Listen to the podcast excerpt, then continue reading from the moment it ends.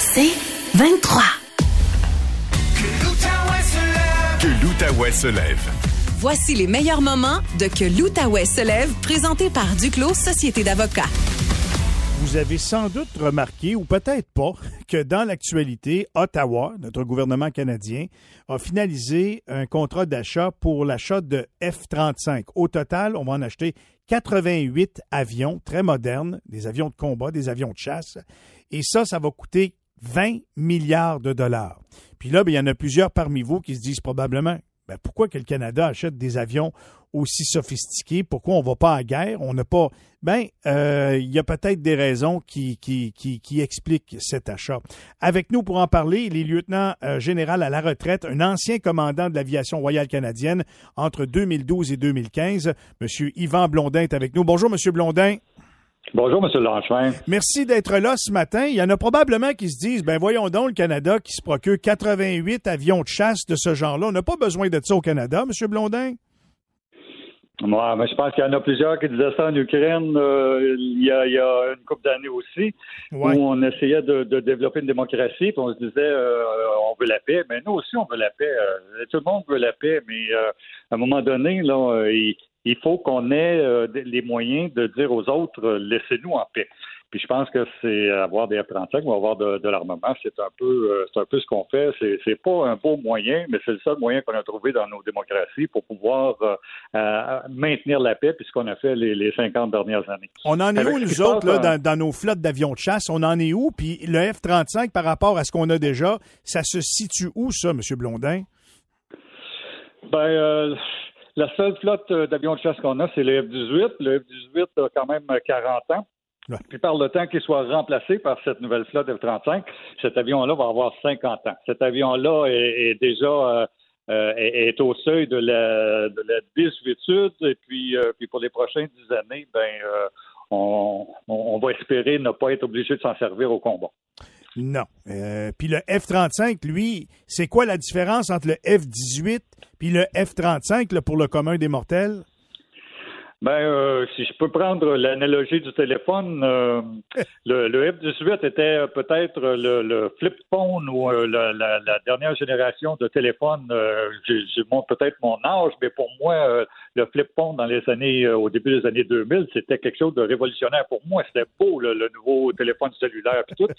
Quand l'iPhone est arrivé, ben je le voyais comme comme un gadget, un jouet. Là. Pourquoi j'ai besoin de toutes ces bébelles-là? Moi, c'est un téléphone que je veux traîner dans mes poches. Mm. Ben, le F-35, c'est ça.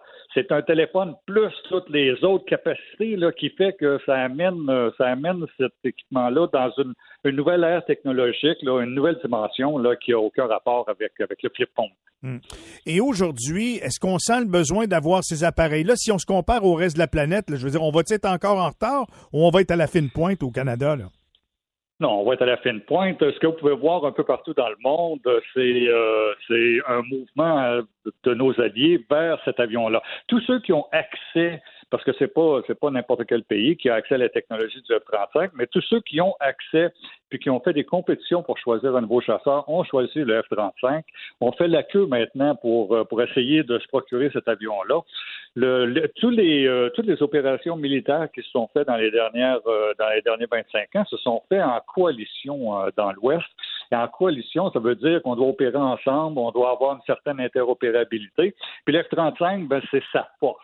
C'est le fait de pouvoir euh, être utilisé en, réseau, de se connecter tout le monde ensemble, puis de multiplier euh, l'effet qu'on peut avoir avec euh, ces avions-là. Bon. Là, ces avions-là, si je comprends bien, on en a acheté 88. Bon, ils n'auront pas les 88 en même temps, là. Non, non. Les prochains euh, de 2026 à 2028, c'est la première tranche. Euh, c'est le seul contrat qui a été signé, contrat d'achat pour 16 avions. C'est seulement que 16 avions. Il faut, avoir toutes les autres après. La, capacité complète, là, on n'aura pas ça avant 2035 ou dans ce coin-là. 20 hmm. milliards, c'est un bon prix, ça? C'est un bon deal ou... Euh?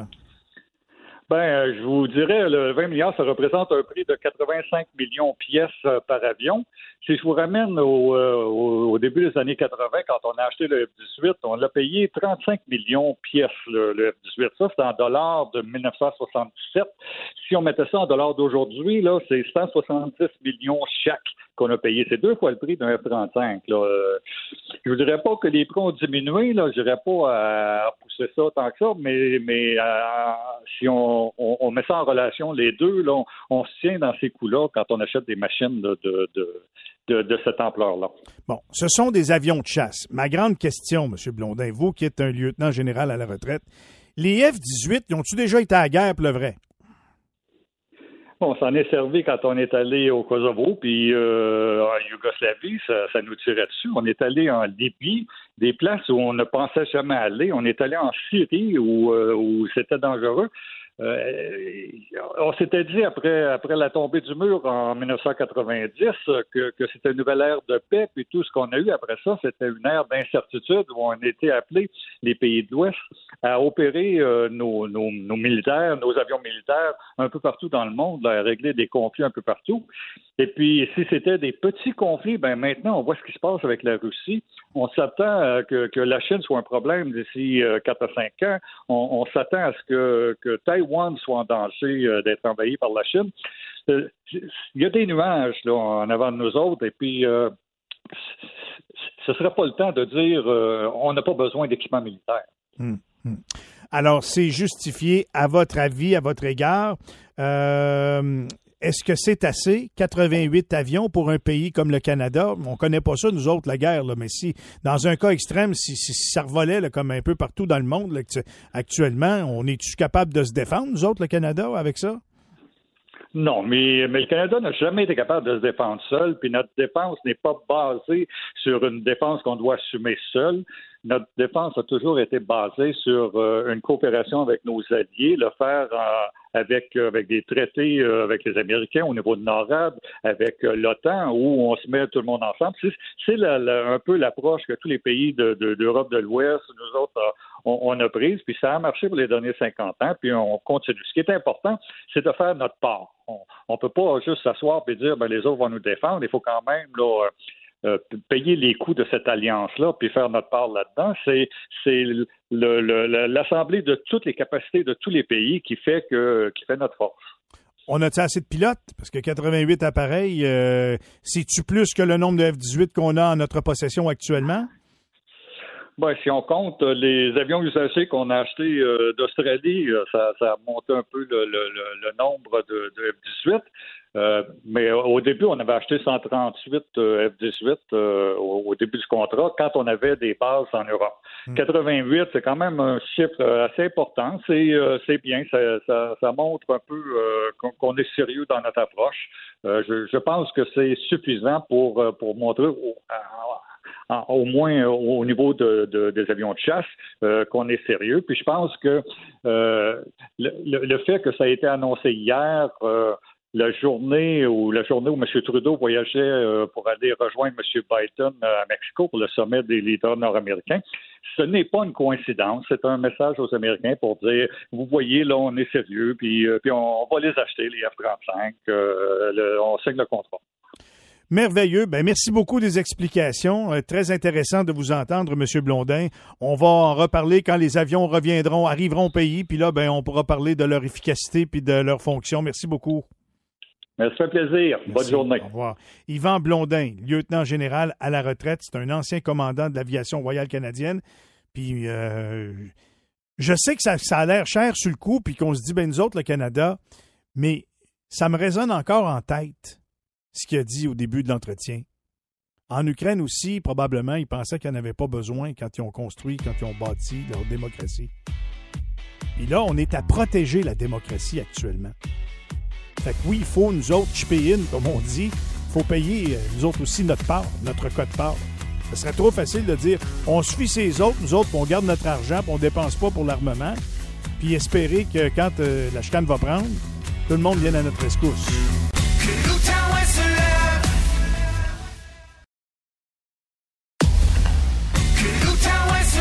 Que l'Outaouais se lève. Voici les meilleurs moments de Que l'Outaouais se lève, présenté par Duclos Société d'avocats. Je m'en rappelle comme si c'était hier de l'entretien qu'on avait eu avec notre prochain invité. Souvenez-vous, il y a un an, jour pour jour, une tragédie emportait des employés euh, de la compagnie Eastway lors d'un accident de travail majeur. On parle d'une explosion. Et là, ben, depuis ce temps-là, il y a des enquêtes qui ont été conduites. Et vendredi dernier, le ministère du Travail de l'Ontario a accusé l'entreprise et le propriétaire de, de, l'entreprise, Neil Green, de trois infractions à la loi sur la santé et la sécurité au travail de la province. On se demande même s'il n'y aura pas des accusations criminelles dans ce dossier-là. Bref, ça, soulève beaucoup de questions et on se demande quel support euh, a été offert aux familles éprouvées. Une des victimes, Rick Bastien, âgé de 57 ans, originaire de Losville, on en avait parlé avec sa conjointe à l'époque, Mme Louise Martel, qui est avec nous ce matin. Bonjour, Mme Martel. Bonjour. Évidemment, je suis désolé un peu encore une fois ce matin de vous ramener dans ces mauvais souvenirs-là, mais l'actualité nous force à le faire. Euh, comment ça s'est passé depuis l'accident? Puis je parle pas vraiment de votre peine, votre souffrance, mais la relation avec l'entreprise. Est-ce qu'il y a eu des contacts de l'entreprise à votre égard? Euh, non, aucun. Le seul support qu'on a, c'est euh, la CNSST de, de l'Ontario, WSIB, qui nous ont donné euh, du support. J'ai rien vu de la compagnie, euh, aucun contact, euh, même pas d'anciens employés. C'est incroyable. Hein? Incroyable. Mm. Un an, jour pour jour, comment vous vous sentez face à ça, madame? ben, on fait ce qu'on peut. on essaie d'avancer. on va chercher le support qu'on peut avec les collègues de travail, euh, la famille, les amis. Euh, c'est certain que c'est pas facile. Euh, quand tu parles de ton conjoint, ben, surtout de, cette façon, ben, c'est un. On va le, le jour le jour. Hmm. Il y a cinq victimes au total dans cette malheureuse histoire-là. Dites-moi, il n'y a personne des familles concernées qui a eu de contact avec la compagnie. Il n'y a personne par courtoisie qui entre en contact avec les familles pour euh, gérer ça avec vous, pour vous s'asseoir, pour vous écouter du moins, pour vous offrir quelque chose, quelque, quelconque support possible. Non, personne. Probablement, c'est ces avocats qui ont suggéré ça. Je sais pas. Je ne pourrais pas vous dire. Puis il n'y a même pas d'ex-collègues à votre conjoint, M. Bastien, qui ont, euh, qui ont eu envie d'entrer en contact avec vous, si ce n'est que pour vous offrir un câlin, puis, puis des sympathies, puis qu'ils euh, trouvent ça très regrettable ce qui est arrivé. Non, aucun. Fait que dans le fond, votre conjoint est parti dans cet accident-là, lui, comme si personne ne le connaissait. Oui, c'est l'impression que ça me fait. Terrible c'est triste, mais je, je peux comprendre qu'eux aussi, ils sont peut-être ils ont eu un choc, euh, mais de là pas entrer en contact euh, avec les familles, euh, je trouve ça un peu déplorable. Là, maintenant, il y, a, toute une démarche qui a été entreprise. Qu'est-ce que vous souhaitez qu'il arrive? Pensez-vous que des accusations, ça va faire avancer quelque chose? Parce que des fois, on a des comme un genre de sentiment de vengeance par rapport à une situation quand on se sent lésé, on se sent oublié, on se sent négligé, puis on vous comprendrait très bien de vous sentir comme ça. Euh, c'est quoi pour vous qui serait logique dans la suite des choses en regard avec cette entreprise-là? Bien, premièrement, qu'il opère plus jamais. Là. Euh, pas, euh, je ne voudrais pas que notre famille vive ce qu'on vit, c'est certain. La vengeance, j'en ai pas vraiment. Je, ne sais pas comment expliquer euh, les sentiments que j'ai envers cette compagnie-là, mais euh, disons que la prison, 12 euh, mois, s'il est trouvé coupable, c'est pas beaucoup pour Sylvie.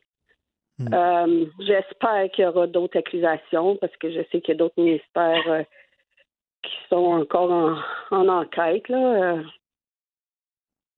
Rappelez-nous ce que votre conjoint faisait au sein de cette entreprise-là. Lui, c'était quoi son travail? Il fabriquait des, euh, des camions citernes euh, Hmm. qui euh, euh, transportaient les, les huiles, les gaz. Puis, à moins que je me trompe, de mon souvenir, vous nous aviez dit en entrevue que votre conjoint, Rick, vous avait souvent parlé des dangers liés à son travail, puis qui doutait beaucoup des mesures de sécurité là, au travail. Oui, il, re- il- il a souvent refusé de faire certains travaux parce que c'était trop dangereux. Et je- et il me l'avait dit, là, que quelques heures pour mourir, mais Quand on entend ça, on, on, on comprend pas. Quand on entend ça, on, on y accorde de l'importance, mais en même temps, on se dit, ben, tu sais, ça arrive pas des incidents comme ça. Tu sais, ça arrive pas des accidents comme ça. Mais là, c'est arrivé. Non, c'est ça. Mais là, c'est Ouais. arrivé. Ouais. Comment vous allez, vous, aujourd'hui? Euh, ben, comme je vous ai dit, il y a des journées que c'est plus euh, compliqué, c'est plus euh, c'est plus euh, dur de se lever le matin ou mais je le fais pour Richard. Il me il voudrait pas que je reste à, à la maison en apitoyé sur mon sort, puis euh, je continue. Avez-vous euh, des gens dans votre entourage avec vous qui, euh, qui vous aident? Oui, oui. Comme je vous ai dit, la famille, je, je suis retournée au travail. une, très, une très bonne équipe. ils comprennent très bien que j'ai pas. Non, je suis très entourée. Euh, le fait que, là, on- un an, jour pour jour, on est encore là-dedans, dans l'enquête, dans les accusations, puis dans tout ça, j'imagine aussi que ça vous ramène toujours à... Vous n'avez pas besoin de ça. journée. Vous n'avez pas besoin de ça pour y repenser, j'imagine, mais, mais ça vous oblige encore plus à, à en parler puis à y penser tout le temps. Oui. Le vendredi, quand on a appris la nouvelle, parce qu'ils nous ont téléphoné avant de l'annoncer euh, au public, euh, c'était euh, c'était très émouvant. Parce que ça vient confirmer ce que votre mari vous disait, vous, avant. oui. Oui. C'est carrément ça. Que son fils aussi, parce que j'ai appris d'autres d'autres événements après là, par son fils qui a travaillé là. là. Pas qu'on les croyait pas, mais disons qu'on pensait pas que c'était aussi dangereux. Je vais vous reposer la question que je vous ai posée après cet incident-là. Je comprends que vous, pour vous, c'est pas la vengeance, mais allez-vous poursuivre cette entreprise-là? Allez-vous euh, demander une réparation pour, un, l'accident qui vous a pris votre conjoint, puis deux, euh, l'absence de support de leur part, zéro compassion. euh, allez-vous euh, entreprendre des moyens, utiliser des moyens légaux pour, euh, pour ça? Euh, c'est certain que je ferme pas la porte. Ça engendre des frais. Là. Il va falloir que je décide là, jusqu'où je suis prête à aller aussi. Là. C'est pas toujours euh, parce que moralement aussi, il faut avoir la force. Tellement. Euh, je vais voir la, la suite des événements, là, tout dépendamment des charges qui seront portées, puis euh, si je trouve que c'est pas assez ou Puis Qu'est-ce les- qui est assez, qu'est-ce qui est passé, je pourrais pas vous dire, mais je suis certaine que 12 mois euh, pour 12, euh, 6 personnes, euh, c'est pas assez. Ben non. Puis les familles, avez-vous un genre de rapport ensemble? Venez-vous à vous de vous parler? Est-ce qu'il y a, Oui, il y a des échanges? oui. oui. Oui, oui. Vous vous entraidez? Y avez-vous pensé de vous mettre en groupe pour revenir euh, à la charge contre l'entreprise en question? ou- Oui, oui, c'est une possibilité, oui.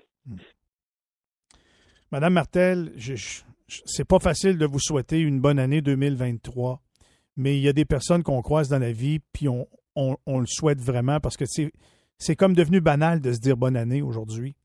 De, de- Ouais. de se croiser puis de se dire ben je, vous- je te- souhaite bonne année euh, Pierre, Marc, euh, Jean-Marc, Aline, Karine, Marie-Josée. C'est facile de faire ça. Mais à vous particulièrement, euh, je ne vous souhaite pas une bonne année. Je vous souhaite d'être capable de garder le courage puis de passer à travers, puis de continuer. Je vous souhaite euh, de meilleurs moments, puis en espérant que ça va aller en s'améliorant pour vous. Merci beaucoup d'avoir pris le temps pour nous ce matin. Ça me fait plaisir. Merci à vous aussi. Merci beaucoup. Madame Louise Martel, qui a perdu son conjoint, Rick Bastien. Il y a quatre autres victimes euh, de cette compagnie-là, la compagnie Eastway, vous l'avez compris, qui, construisait des camions-citernes. Puis moi, ce que je retiens du témoignage encore ce matin de Madame Martel, c'est que Rick Bastien disait souvent, euh, Richard Bastien disait souvent que c'était dangereux de travailler là, qu'il y a des travaux qu'il refusait de faire parce qu'il y avait des risques importants. Alors, les risques importants, euh, c'est survenu euh, l'explosion l'an dernier, le 13 janvier. Fait que c'est presque jour pour jour avec aujourd'hui. Kayla Ferguson, Rick Bastien, Étienne Mabiala, Danny Beal et Russell McClellan sont tous morts. Un sixième employé, Matt Kearney, lui, est décédé à l'hôpital le lendemain. Fait que il y a des gens qui ont vu ça venir, qui ont levé des drapeaux rouges, puis c'est survenu quand même. Qu'est-ce qu'on fait? Comment on peut être rassasié d'une sentence, d'une sanction, d'une accusation quand on a perdu son être aimé? J'essaie de me mettre dans les souliers de Mme Martel, j'essaie de, de me faire une tête pour me dire, bon, ben, qu'est-ce qui pourrait mettre un baume sur une situation comme celle-là? Une peine d'emprisonnement, un arrêt des activités de cette entreprise-là, qui n'a pas demandé encore une fois à être relocalisé ou de reprendre ses activités. Qu'est-ce qui pourrait faire en sorte que ma vie soit mieux? Puis ce qu'il y a de pire derrière tout ça, c'est que si au moins il y avait quelqu'un qui m'avait passé un coup de téléphone pour me dire on aimerait ça te rencontrer, Madame Martel, puis on va pleurer ensemble dans le bureau, puis on va vous supporter, on va vous donner de l'aide, on va, je sais pas, on va vous allonger probablement un chèque, mais l'argent, ça ne ramène pas les morts, ça. Ça ne ramène pas les victimes. Mais quand tu as un peu de compassion, puis tu as l'impression que la personne qui a causé ou qui est derrière ou qui est responsable de cet plat accident-là, quand tu as l'impression que cette personne-là a un petit peu de sentiment humain, ben peut-être que ça aide à continuer. Peut-être que ça aide à dire, bon, ben au moins ils reconnaissent à rien du tout. Fait que c'est pour ça que je, je salue Mme Martel, puis que je lui souhaite une année 2023 mieux, meilleure. Il est le défenseur de l'humanité. Il est le combattant du grand, du gros bon sens. Il est un charmeur au cœur sensible et il est professeur, auteur, avocat. Il est notre ami, maître Frédéric Bérard. Mais le reste, je ne sais pas, mais votre ami, j'espère que c'est vrai. Comment vas-tu, mon ami Fred? Ça va, ça va. Je vous ai pas trop assommé avec le Brésil mardi. Hein. J'ai l'impression que c'était lourd un peu, mon euh, affaire. Non, non, c'était pas lourd. Je te dis, j'ai eu beaucoup, beaucoup, beaucoup de commentaires. Euh, les gens, waouh, c'était ça. Euh, oui, ah, oui, ça a été lourd. Oui, ça a été, mais tellement bien expliqué qu'on comprenait très bien tes sentiments puis ce que tu as vécu. Merci d'ailleurs de l'avoir fait. On te le dit pas assez souvent. Puis je pense qu'on te paye pas assez pour te le dire comme il faut. c'est moi qui te remercie. Puis euh, il y en a quelques auditeurs, auditrices qui m'ont qui m'ont écrit euh, là-dessus les, échantillons toujours un peu faibles, mais, mais je voulais les remercier euh, très sincèrement. Puis ça me fait toujours plaisir de recevoir vos petites notes sur Facebook. Il y en a plusieurs qui le font ici et là. Je réponds à réponds à tout le monde. C'est pour ça qu'on fait de la radio, c'est pour ça qu'on fait de la communication, Michel. Hein. C'est, de, de, connecter, comme on dit, avec avec euh, la, avec la population, avec d'autres personnes, avec avec d'autres euh, bonnes gens, disons ça comme ça. Donc votre rétroaction euh, est toujours appréciée. Bon, là, dans le dossier d'Hydro-Québec et du départ de Mme Sophie Brochu, est-ce que je dois comprendre que c'est un conflit avec le ministre Pierre Fitzgibbon ou pas? y a vraiment quelqu'un qui pense le contraire? non, mais moi, ça me fait rire. Puis Brochu, écoute, elle est diplomate, là. Parce qu'elle dit non, non, c'est pas à cause de. Arrête de niaiser, là. Là, là trois mois, tu as lancé un ultimatum à François Legault en disant Si Pierre Fitzbougon est nommé comme ministre en charge d'Hydro-Québec, je débarque. Euh, en, pleine, en pleine, campagne électorale aussi, hein, avait fait des vagues, ben fait qu'il faut le faire, là. Tu sais, c'est pas n'importe qui qui pourrait faire ça, là. Non, non, mais évidemment. Puis Sophie Brochu, je trouve ça vraiment dommage, cette histoire-là, et triste. Rappelons-nous que François Legault, euh, il y a quelques années, avant d'être premier ministre, avait dit euh, lors d'une table éditoriale à la presse, il faut remplacer les chefs des, sociétés, des, présidents de sociétés d'État et les sous-ministres qui ne pensent pas comme nous. Hein, il avait dit ça noir sur blanc. Oui. Or, là, tu as un fleuron. Le fleuron, c'est Hydro-Québec, mais tu en as un deuxième aussi qui s'appelle Sophie Brochu. Des femmes de même, des hommes, peu importe, avec cette expérience-là, ces compétences, écoute, tu t'enfarges pas dedans, là, au hmm. Québec, là, puis ailleurs. D'ailleurs, on, le voit bien, le courant de sympathie qui, qui, qui, frappe Mme Brochu depuis l'annonce de son départ, ça se peut même pas. Là. Si on ben avait une feuille de pointage comme au hockey, c'est 20 à 1 pour elle, là, c'est ça. Ben non, mais, ben non, mais c'est sûr. Puis, Hydro-Québec, ça nous appartient, puis moi, je suis fier de ça, comme Québécois que, qu'Hydro-Québec, au lieu de payer mon électricité à Joe Blow, compagnie euh, privée X, je la paie à ce fleuron, à cette institution, à, à cet organe québécois qui, qui, qui, fleurit d'ailleurs hein, à l'international. Par exemple, aux États-Unis, on sait que New York vient encore de nous passer une nouvelle commande pour acheter encore plus d'hydroélectricité. Bref, c'est de l'énergie verte en partie, si on fait attention. Et puis moi, c'est ça qui me gosse, et je, je pèse bien mes mots, dans cette histoire-là. Euh, Michel, parce que c'est pas nécessairement juste un conflit de personnalité entre Brochu et Fitzgibbon, c'est un conflit idéologique. Et c'est ça qu'il faut pas oublier. Sophie Brochu a débarqué à Hydro-Québec. Bon, écoutez, les petites, là, c'est de valeur, mais le réchauffement climatique, ça existe. Or, moi, ma job, c'est de m'assurer qu'on fasse un travail diligent en matière éco-durable. Donc, on ne va pas se construire des barrages pour le fun d'en construire, pour cochonner davantage notre belle faune québécoise, pour se pogner davantage avec nos Autochtones qui en ont eu bien en masse des barrages sur leur terre. Là, ce qu'on va faire, c'est essayer de réfléchir intelligemment, puis pas en wobble, à savoir comment on utilise notre énergie. Or, Bougon, lui, c'est le contraire. Il dit non, non, moi, je veux ça pas cher, puis j'en veux beaucoup. Pourquoi? Ben là, parce que là, je veux faire des multinationales pour qu'ils viennent cochonner le Québec, puis on va leur vendre notre hydroélectricité des pinottes, un peu comme du Plessis dans le temps avec les, les tonnes de six. On va leur faire ça super méga cheap, ils vont être intéressés à venir. Et puis là, ben, là, elle dit, ouais, mais là, on ne sera pas capable de fournir pour toute cette gang-là. Ben, tu construiras d'autres barrages. Hmm. Ben, non, je n'en construirai pas d'autres barrages pour le fun d'en construire. C'est irresponsable. Elle a dit, elle a dit, nous Hydro-Québec ne deviendra pas le Dollarama de, du Québec. Voilà. Wow.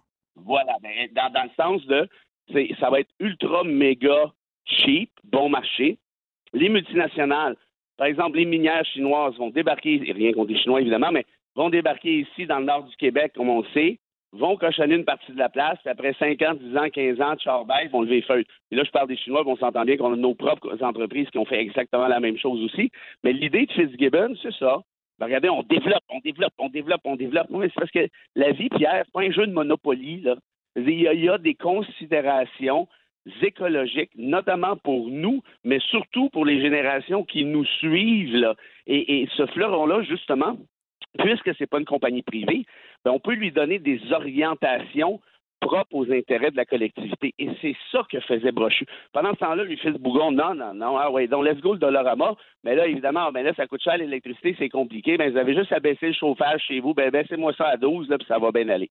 Donc, ça pour dire que sûrement que Brochu n'aime pas Bougon et l'inverse est aussi vrai, ça, ça me semble évident, mais, mais ça va bien au-delà de ça. C'est un conflit d'idées. Ben là, attends une minute, on va aller plus loin que ça là-dedans. Je comprends très bien ah l'idée de Mme Brochu, puis euh, tant mieux. Puis moi, je l'ai trouvé exceptionnelle dans la façon qu'elle s'exprime, c'était clair. Elle est très diplomate, on l'a vu partir sans rien casser, parfait. Mais c'est qui qui décide la vision puis l'orientation d'Hydro-Québec?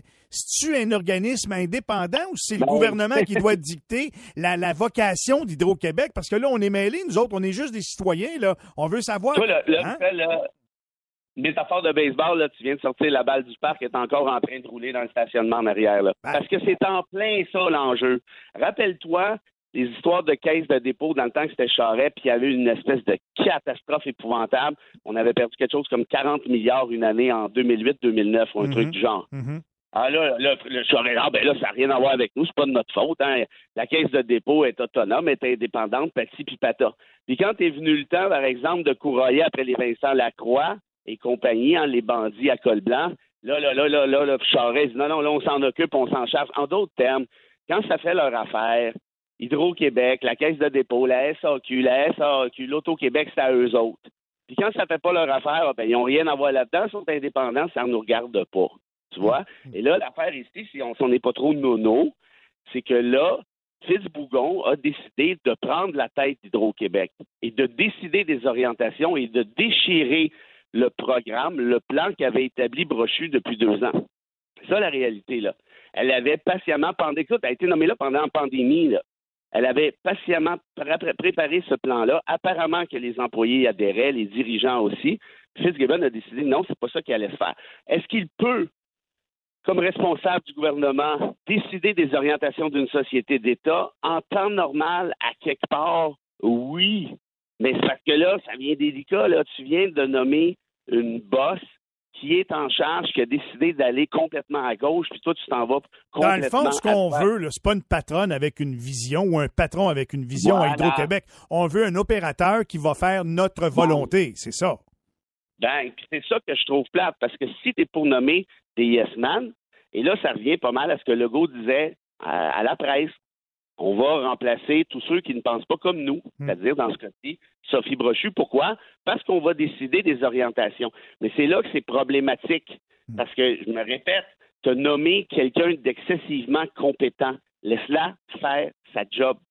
Trop tard, mon Fred, trop tard. C'est déjà, tout, oui. c'est déjà tout le temps qu'on avait, d'ailleurs, fait que ça arrive bien. As-tu une, cita- une petite citation pour compléter ça, mon Fred? Écoute, j'en ai même une belle, là.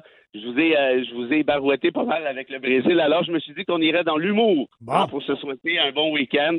Et je vous cite ici le, le fameux Pablo Picasso. Et ça, ça, c'est ton genre d'humour, c'est assez certain. Mhm. Qui disait ceci. Ne perdez pas votre temps à contredire un con. Dans quelques minutes, il le fera lui-même.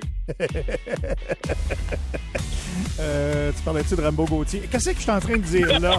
hey, je te souhaite un bon week-end, euh, Fred, puis merci beaucoup. Trois fois cette semaine. Commence à aimer ça. Je dis ça de même. Bye. Toujours, Bye toujours bye. un plaisir, toujours disponible pour toi. Salut, Fred. Salut.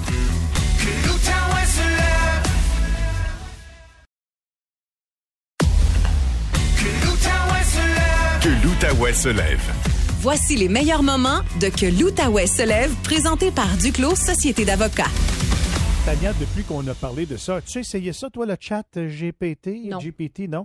Moi, j'ai essayé hier soir à la maison. de- Ah oui, hein? J'ai pas été capable de rien faire. J'avais tellement de choses à écrire. Ouais. Je voulais lui donner des commandements. Puis, Ah, mais ça a pas préparer ton émission? Entre autres. Oui, oui, oui, je comprends. peut-être, est-ce que je pourrais pas prendre la COVID pour une semaine, m'en aller dans le sud? Ouais. L'émission s'anime quand même, je ne sais pas. Mhm. Je ris, mais je ris pas. Parce que on en est rendu là avec l'intelligence artificielle. C'est très sérieux, puis je pense que ça peut être très intéressant, euh, très serviable, mais en même temps, il y a des gens qui ont, euh, qui ont des craintes. Avec nous pour en parler, il est consultant expert en cybersécurité chez Trilogiam. Son nom, c'est Jacques Sauvé. Bonjour, Monsieur Sauvé. Bon matin, ça va bien? Ben oui, ça va bien. Et moi, je connaissais pas ça, Chat euh, GPT. Vous, euh, ça fait-tu long, fait longtemps que vous savez ça- que ça existe? Avez-vous eu le temps de, de regarder ça un peu? Ben oui, ben longtemps. Non, écoutez, ça a juste sorti au mois de novembre. Il n'y a personne qui peut dire que ça fait longtemps qu'il utilise ça. Mais euh, effectivement, là, je suis sauté euh, dans le tas là, environ une semaine ou deux, puis j'arrêtais pas de m'entendre parler. Puis il y a du monde qui me disait Ah, ça, ça c'est cool. Fait que je suis allé essayer. Puis là, j'écoutais l'introduction là, à votre euh, à, à- votre émission là, qui disait parce que vous voulez tout savoir. Ben à un moment donné, là, vous allez être déçus, vous aussi, hein, on aura juste à demander à ChatGPT. ben, je- ça, ben, ça fait peur à ce point-là, sérieusement. Euh, euh, expliquez à nos auditeurs c'est quoi exactement pour qu'on comprenne bien là, de quoi il en retourne concernant cette application-là. Ben, c'est un chatbot qu'on appelle, là, qui est, euh, qui est drivé par l'intelligence artificielle. Fait qu'on va sur le site, on s'enregistre, c'est gratuit pour le moment parce que c'est tout, euh, comme on dit, en bêta. C'est juste un genre de, pre- preview, comme on dit, pour euh, que les gens essayent ça. Puis aussi, ça donne ça donne des, euh, comme on du feedback à tout l'engin, qu'est-ce que les gens posent comme question, puis tout ça. Et là, on a une conversation avec un robot. Hein? On, pose des questions, elle nous donne des réponses, puis, elle se rappelle de, ce qu'on a posé. On a un sujet, là. Hein? C'est comme un chat. On parle, puis on pose des questions. Exemple, quand votre recherchiste m'a appelé hier parce qu'on disait, euh, Michel veut parler de, de chat GPT, puis comment ça pourrait avoir le potentiel d'avoir euh, un impact sur la cybersécurité. Je dis, bon, qui je pourrais demander ça? Ah, ben, ben, je vais demander à chat GPT. je suis allé hier, puis je dis, es-tu un risque pour la cybersécurité? Puis là, tu regardes la réponse qu'elle te donne, tu te dis, ben, peux-tu élaborer sur tel point, puis là, elle va élaborer sur tel point. Puis, c'est n'importe quoi, là. Tu as une conversation avec un engin d'intelligence artificielle, puis elle donne des réponses euh, impressionnantes et pas mal intelligentes. Là. C'est, Pour construire ça, eux autres, ils ont, comment ils ont fait pour entrer l'information qui compose l'intelligence artificielle? C'est, planétaire, ça, là? là. Oui, oui, oui. Ils ont donné un paquet de, d'informations puis de données. Puis après ça, il y a des humains qui ont entraîné le système pour commencer. Puis là, après ça, ça on est juste obligés, là, ils sont juste obligés d'entraîner jusqu'à un certain niveau. Puis après ça, le système apprend, puis il continue, puis il continue à apprendre. C'est une des choses qu'ils disent quand on s'enregistre, c'est que là, premièrement, il y a des événements puis des données qui vont seulement jusqu'en 2021. Fait que si on pose des questions au système, des choses, des événements qui sont arrivés en 2022, le système n'en a aucune idée, là, parce hmm. qu'ils ont arrêté un moment donné. Ça va, ça va se mettre à jour, puis ça va, ça va s'élaborer dans le temps. Bon, je vais me faire l'avocat du diable. Je vais me faire un peu les gens qui sont moins, qui maîtrisent moins la technologie. Ça donne hmm. quoi, Joël Vert, d'avoir tout ça? on est-tu rendu trop loin? Ben non, c'est l'évolution de l'informatique. Aujourd'hui, les gens sont habitués à poser des questions à Google. Hein. Là, il y a plein de liens, puis on espère trouver notre solution.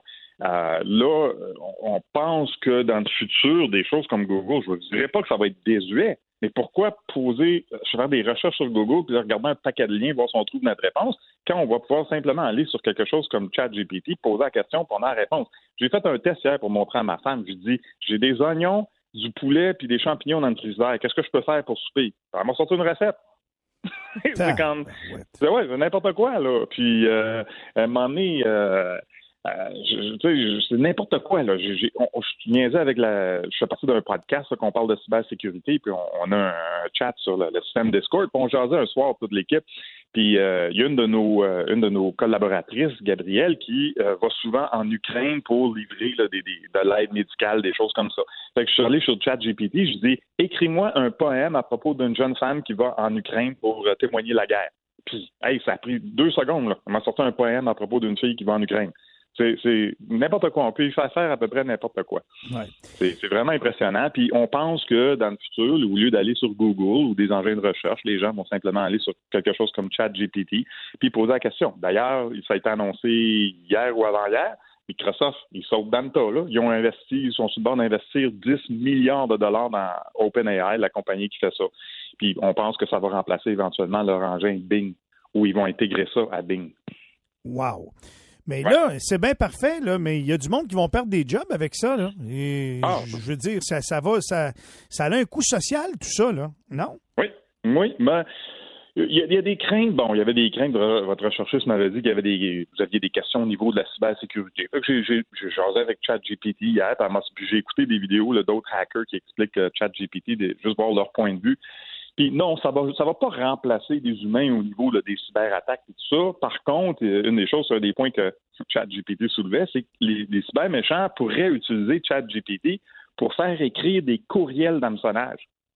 Fait que là, j'ai dit OK à ChatGPT, j'ai posé la question en anglais. Je disais écris-moi un courriel qui dit qu'il y a une activité suspicieuse sur votre compte, puis vous devez cliquer sur le lien pour euh, faire un reset de, de, votre mot de passe une tactique commune dans les courriels d'hameçonnage. Hey, elle m'a écrit un beau courriel, là, puis elle me dit où mettre les liens, puis tout ça, c'est génial. Puis après ça, j'ai dit, OK, écris-moi le courriel en français maintenant. Puis elle m'a tout traduit le courriel impeccable. Ben, il y a peut-être cet aspect-là qui, qui va. Bon, mais à part ça, du côté technique, est-ce que ça va remplacer les humains? Non. Euh, puis même présentement. Il y a des gens qui se posent des questions. Y a-t-il des possibilités que Chat GPT aide des fraudeurs? Ben, comme je disais, là, surtout à, écrire des courriels d'hameçonnage ou rechercher de l'information sur une compagnie, rien. Ben, c'est juste un autre outil. Tout le côté, l'aspect technique de, de, de, de, tous les liens d'hameçonnage, puis les attaques sur les réseaux, puis l'extorsion, non, pour le moment, ça prend encore des humains. Puis d'ailleurs, il y a des règles dans ChatGPT, parce qu'il y en a un qui demandait dans sa démo sur YouTube, il disait ben fais-moi telle affaire là, pour rentrer dans un réseau. Puis là, ChatGPT répond non, non, non, je peux pas faire ça parce que ça, ça pourrait mener à des activités néfastes, puis j'encourage pas ça. Ouais, ouais. Hein? Moi, mon, ma plus grosse crainte, honnêtement, c'est au niveau de l'éducation. Ben oui, les jeunes, puis l'éducation, Ouais. l'école, oui, tout à fait. Oui, quand les, les jeunes, euh, quand ils ont des tâches, des, des devoirs, d'écrire, euh, je sais pas moi, sur l'histoire de Samuel de Champlain, ils vont aller sur ChatGPT puis ils vont dire, euh, fais-moi un sommaire de la vie de Samuel de Champlain, puis ils vont faire du copier-coller. Ça, ça, m'intrigue. D'ailleurs, ce matin, il y avait un, tweet d'un professeur qui disait, tu sais, j'ai reçu une, réponse tellement géniale euh, sur un examen de, mon étudiant, euh, pas un examen, mais un, devoir, que je pensais qu'elle avait pris ça sur ChatGPT. Là, finalement, il a avoué que non. euh, elle a dit que non, c'est sa réponse. Mais l'ironie dans tout ça, c'est que dans le tweet du professeur, il y avait trois erreurs de grammaire et d'orthographe. On a peut-être des plus gros problèmes que ChatGPT. Mais Ben, je pense que j'ai une crainte qu'on que les étudiants se retournent vers des outils comme ça pour, on va vivre encore plus de plagiat là, dans les devoirs et ces choses-là. Euh, oui, oui, oui, probablement, sans doute, mais euh, en même temps, ça va loin aussi, la criminalité. Je comprends que vous avez parlé beaucoup de cybercriminalité, mais il y a du monde, des fois, qui cherche des solutions, des, des, des, des idées méchantes, puis par le truchement de cette application-là, si c'est pas assez surveillé, si c'est s'il n'y a pas assez d'intervention euh, pour contrôler un peu ce qui sort, euh, c'est sky's the limit, là. Oui, oui, oui. Ça va fournir des réponses claires et précises et rapides euh, pour peut-être toutes sortes de questions. Mais là, c'est sûr que c'est plate là, parce que c'est tellement impressionnant là, ce que ça sort, que n'importe qui qui essaye ça, c'est vrai, c'est vraiment cool. Mais les humains étant ce qu'ils sont, ben il y a toujours des bandits puis des méchants qui vont l'utiliser pour des raisons néfastes. C'est ça qui est plate. là. Ouais. Souhaitons que nos jeunes soient pas addicts trop jeunes à ça non plus. Hein? Euh, Non. Ça va être bon pour s'en servir pour de la recherche, poser des questions, élaborer sur certains points, mais il faut vraiment, là, je, ça, je sais pas comment les professeurs vont dealer avec ça, l'éducation. Il faut vraiment encourager la pensée critique chez les, les jeunes, de pas juste de se fier à ça puis de dire, Tiens, j'ai eu ma réponse chat GPT, copier-coller, merci, bonsoir. Hein? Très, très, très intéressant. Moi, ça me fascine. Merci beaucoup d'avoir pris le temps et de nous avoir fait découvrir ça ce matin. Euh, à, suivre, on se rappellera probablement, parce que ça va vite, là, dans six mois, puis ça va être probablement très évolué. D'après vous, le combien de temps on va, on va pouvoir euh, prendre pour le maîtriser, là, tous et chacun, là, parce que là, on l'apprend. là. Les gens sont déjà probablement en train d'essayer d'aller jouer là-dessus pendant qu'on nous entend, mais bientôt, là, on va tout le monde l'avoir. là. C'est ça qui va se passer. Là. Ah oui, oui, oui. Puis éventuellement, il y en a qui disent que ça va être des services payants. Mais moi, je pense que l'arrivée, c'est que l'engin ChatGPT va faire partie d'autres services. Ça va être intégré dans des choses comme Bing ou même dans des, des logiciels qu'on utilise. Ça ne sera pas nécessairement juste aller sur le chat là, de OpenAI puis poser des questions. Peut-être. Mais puis l'autre aussi, c'est que ça va probablement devenir un service payant à un moment donné. Parce qu'il y a de l'infrastructure en arrière de ça. là. Oui, puis il y a de l'argent à faire, évidemment. C'est très intéressant. Merci beaucoup, M. Sauvé. Bonne journée. Merci à vous aussi. Jacques Sauvé, consultant, expert en cybersécurité chez Trilogiam. Je sais pas quoi en penser. Honnêtement, je trouve ça fascinant. Je trouve ça très serviable. Puis de l'autre bord, je- tu sais, qu'est-ce qu'on connaît pas nous inquiète toujours ou nous fait peur? Ben, va falloir laisser ça aller un peu pour voir comment, comment ça va, tu sais, comment euh, ça se dirige, comment les gens l'utilisent pour pouvoir savoir quoi en penser, j'ai l'impression même. Et en attendant qu'on le maîtrise complètement, je suis convaincu qu'il y en a qui vont faire le chou gras avec ça. Convaincu. À suivre. Que l'Outaouais se lève avec Michel Langevin. En semaine, 5h30 au 1047 Outaouais. C'est 23.